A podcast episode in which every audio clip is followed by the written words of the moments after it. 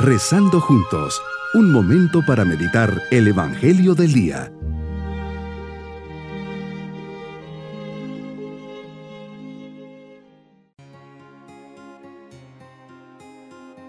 Me alegra mucho poder dirigirles un saludo en este día martes de la vigésima séptima semana del tiempo ordinario. Dispongamos nuestro corazón para comenzar nuestra oración. Jesús, gracias por este momento de intimidad contigo me has llamado ahora para que pueda experimentar tu presencia viva y amorosa. Gracias Jesús por ser quien eres. Te suplico que me des la gracia de no endurecer mi corazón. Quiero escuchar tu voz. Deseo ardientemente experimentar en mi vida todo el cariño que me tienes. No te importa si soy digno o no. Me amas por lo que soy. Gracias Jesús y ayúdame a disponer mi corazón para que pueda escuchar lo que tú quieres decirme en esta meditación. Meditemos en el Evangelio de San Lucas capítulo 10 versículos 38 al 42. Entras a un poblado, ahí tienes buenos amigos y te reciben en su casa Marta y María. Qué privilegio para estas dos hermanas. Así como cuando entras en mi corazón, cuando te recibo en la comunión. Qué gran privilegio me das, Señor. Ya sabemos la historia. María está sentada a tus pies escuchándote, te prefiere a los quehaceres y afanes del día. Tal vez se dice, a esta visita le tengo que sacar el jugo y aprovecharla al máximo. ¿Cómo habrá sido ese momento de intimidad, momentos de gran paz, disfrutar tu presencia y recibir tu palabra? Y Marta afanada en los quehaceres, muy servicial por cierto, pues te quiere agasajar, pero distraída y angustiada por lo mucho que tiene que hacer. Habrá sido algo activa e intensa, así como muchos de nosotros que nos identificamos con ella. Nos encontramos imbuidos en los quehaceres y prisas del mundo. Marta, absorbida por todo lo que tiene que hacer, te demanda que le digas algo a María.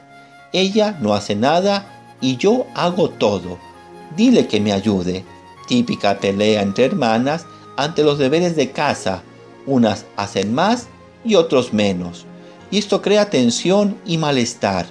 Pero lo importante es la lección que le das a Marta. Marta, Marta, muchas cosas te, te preocupan y te inquietan, siendo así que una sola es necesaria.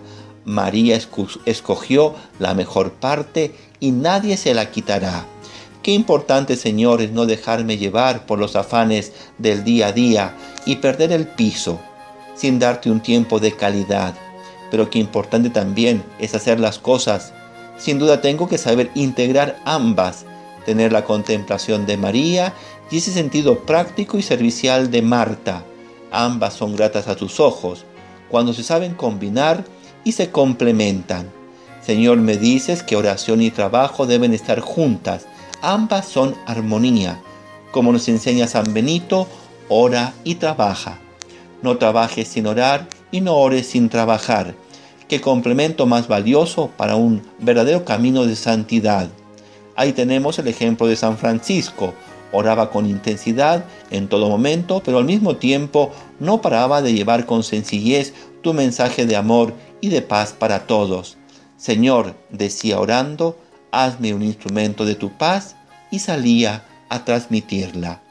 Hoy, Señor, me comprometo a dedicarte un tiempo de más calidad, evitando las prisas y dejando un tiempo fijo para estar contigo, a tus pies, visitándote en el sagrario, y hacer con esfuerzo y detalle mis deberes, ayudando a los demás en sus necesidades, y cumpliendo mis responsabilidades con amor y dedicación.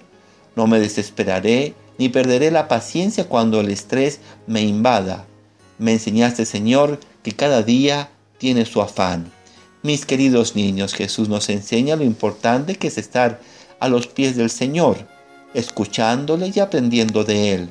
Muchas veces los quehaceres y las cosas por hacer nos distraen y no nos permiten darle ese tiempo de calidad al Señor. Sepamos combinar momentos de oración y el cumplimiento de nuestras responsabilidades. Nos vamos pidiendo al Señor su bendición y la bendición de Dios Todopoderoso, Padre, Hijo y Espíritu Santo, descienda sobre todos nosotros. Bonito día.